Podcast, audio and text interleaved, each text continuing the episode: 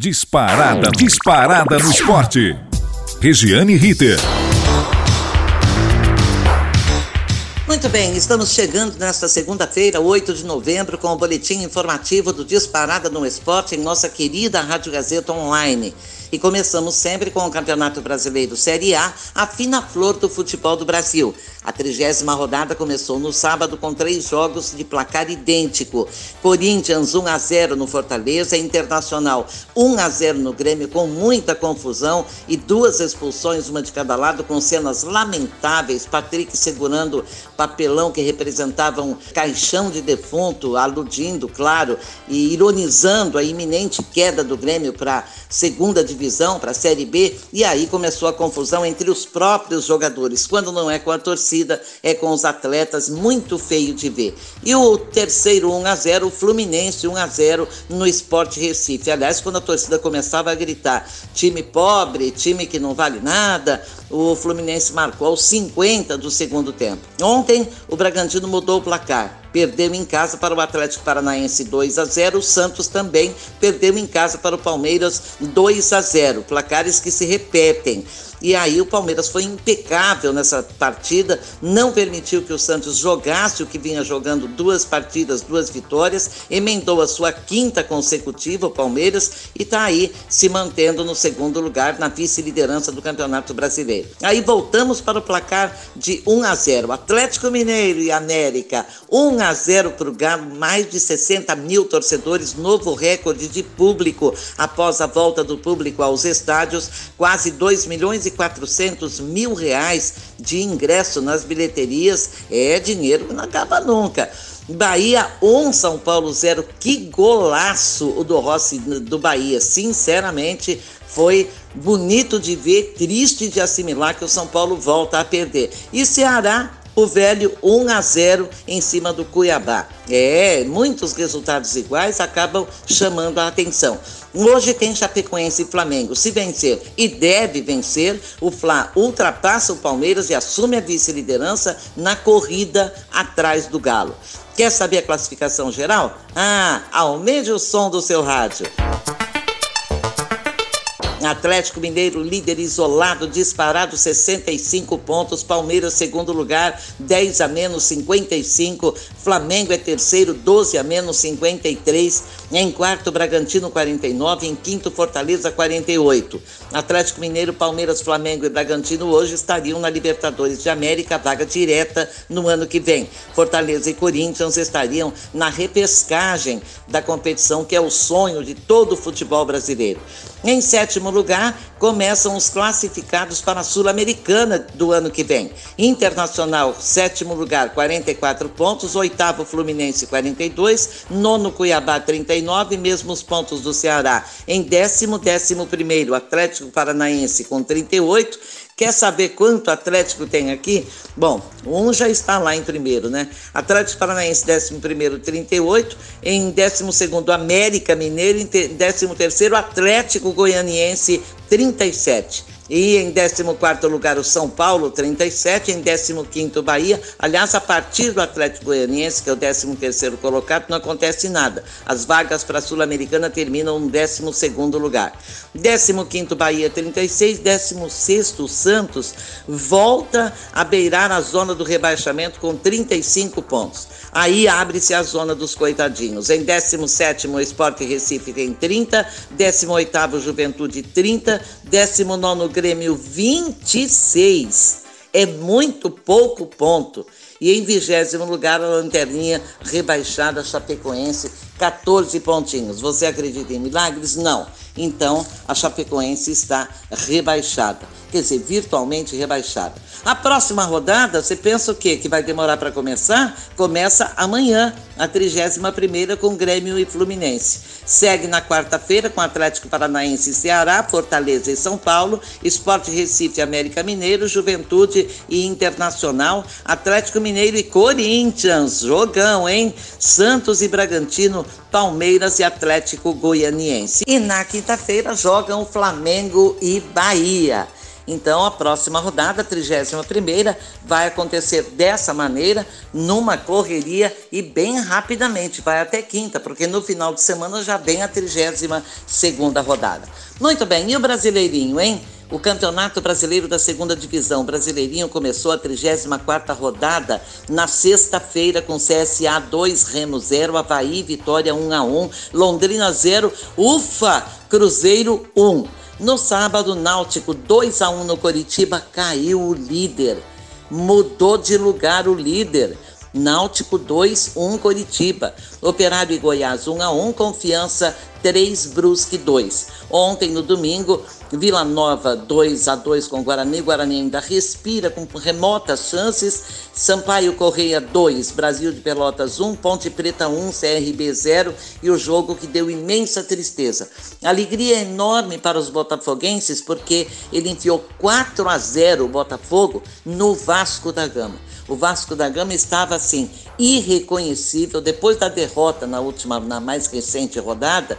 Parece que desanimou de vez saiu jogador de campo chorando, teve invasão de gramado, teve torcida querendo quebrar tudo. Foram cenas também lamentáveis, além daquela do Internacional e Grêmio lá em Porto Alegre. No Rio de Janeiro também teve. O Vasco da Gama em casa foi massacrado pelo Botafogo 4 a 0 e o Botafogo, ha, ha, ha, assumiu a liderança. A liderança mudou de Curitiba para a cidade maravilhosa. O Coritiba perdeu do Náutico, o Botafogo venceu o Vasco e os dois trocaram de lugar. E inverteram também as possibilidades. Agora é o Fogão que só depende dele para ser campeão. Classificação geral: em primeiro, Botafogo 62, em segundo, Coritiba 61, em terceiro, Havaí 57, em quarto, Goiás 55. Em quinto lugar, CSA 54, CRB 54 em sexto, sétimo Guarani 53, oitavo Náutico 48, Vasco da Gama nono 47, em décimo Vila Nova 44. Sampaio Correia décimo primeiro com 43, assim como o Cruzeiro décimo segundo. Em 13º Operário 42, 14º Ponte Preta 42, 15º Remo 41, 16º Brusque 38. Caindo para a terceira divisão, o Londrina 38, Confiança 34, Vitória 34, na lanterninha Brasil de Pelotas apenas 23. A rodada 35 começa amanhã com Havaí CSA, joga ainda terça, quarta e quinta. De sexta-feira a segunda, a 36 rodada. A 37 inteira será no sábado, dia 21, e a última, 38 toda no dia 27 e sempre costuma se fazer no mesmo horário, mas esta é a tabela, que pode ter jogos antecipados ou horário antecipado para os clubes que já tenham o seu destino decidido e que não interfiram nos outros destinos. Portanto, a Série B está chegando rapidamente ao seu final, não vai nem dar tempo de chorar, não é mesmo? Vou dar uma passadinha rápida na Libertadores de América Feminina, que nem mostrou ontem todos os resultados da segunda rodada segunda rodada da Libertadores de América que está acontecendo no Paraguai. Vitórias de Corinthians e Ferroviária na segunda rodada, pena que o Havaí Kinderman só empatou, mas ainda está numa boa situação. Corinthians 5 a 1 no Nacional do Uruguai, a Ferroviária 2 a 1 no Cuenca do Equador e o Havaí Kinderman empatou apenas com Santiago Morning do Chile. O Corinthians lidera o grupo D com 6 pontos, 100% de aproveitamento. O mesmo acontece com a Ferroviária, lidera o grupo A com seis pontos, vai Havaí Kinderman é vice-líder do grupo B, quatro pontos. Hoje, os três times brasileiros estariam na próxima fase. Terça e quarta, a terceira e última rodada classificatória. Tiro curto também, hein? Começa, começou a semana passada, termina dia 21 agora. Já a seleção brasileira de futebol começou ontem a chegar em Guarulhos, Hotel Pullman, concentração do time de Tite para o jogo contra a Colômbia, quinta-feira, válido pelas eliminatórias da Copa do Mundo do Catar 2022. O jogo será na Arena Neoquímica do Corinthians e o primeiro atleta a chegar ontem foi Felipe Coutinho, do Barcelona, assim como a comissão técnica. Interessante, o Felipe Coutinho ficou praticamente um ano fora da seleção. Por que será que ele foi o primeiro a chegar? Pressa de se apresentar?